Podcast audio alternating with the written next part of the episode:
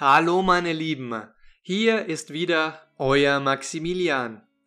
In einer der letzten Episoden haben wir darüber gesprochen, wie du dein Deutschlernen so spannend und so abwechslungsreich wie nur irgendwie möglich gestalten kannst.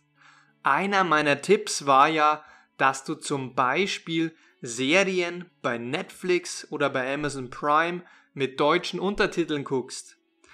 Dazu möchte ich dir aber noch einen weiteren Tipp geben, weil ich aus eigener Erfahrung sagen kann, da kann man sehr, sehr viel falsch machen. Und zwar finde ich es unwahrscheinlich wichtig, wenn du Netflix oder Amazon Prime verwendest für dein Deutschlernen, dass du sehr aktiv schaust und es dir nicht zu gemütlich machst.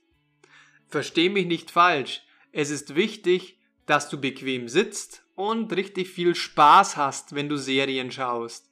Aber wir wollen ja Deutsch lernen. Das heißt, ganz viele Studenten oder Schüler machen leider den Fehler, dass sie Serien dann sehr, sehr passiv schauen.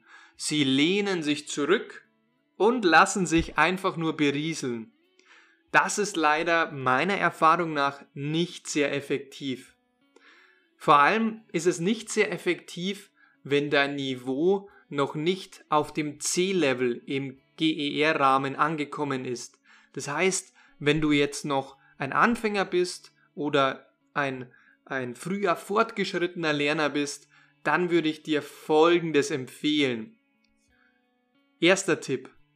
Stoppe die Serie alle 10 bis 20 Sekunden und versuche den Dialog nachzusprechen. Zweiter Tipp. Versuche den Dialog mitzusprechen. Das heißt, eine Art Mirroring-Technik. Versuche zu spiegeln, was du hörst und siehst. Das ist sehr, sehr, sehr effektiv, nennt sich Mirroring oder Shadowing und wird von vielen Experten und Polyglots empfohlen. Nummer drei: Schreibe dir die wichtigsten Sätze oder neue Konstruktionen auf einem Blatt Papier mit. Denn, ganz, ganz wichtig, du willst ja im Kontext lernen. Wenn du dir jetzt nur einzelne Wörter zum Beispiel notierst, dann nützt es dir leider sehr, sehr wenig. Stattdessen bin ich ein großer Fan von, dir komplette Sätze im Kontext zu notieren, sprich mit Zusammenhang. Und diese Sätze bringst du dann später auf Post-it-Zettel in deiner Wohnung an. Das heißt, du verteilst dann diese Post-it-Zettel mit den neuen interessanten Sätzen in deiner Wohnung. Danke fürs Zuhören. Wenn du einen kostenlosen, mehrstündigen Online-Kurs auf Deutsch möchtest, dann schau in die Videobeschreibung.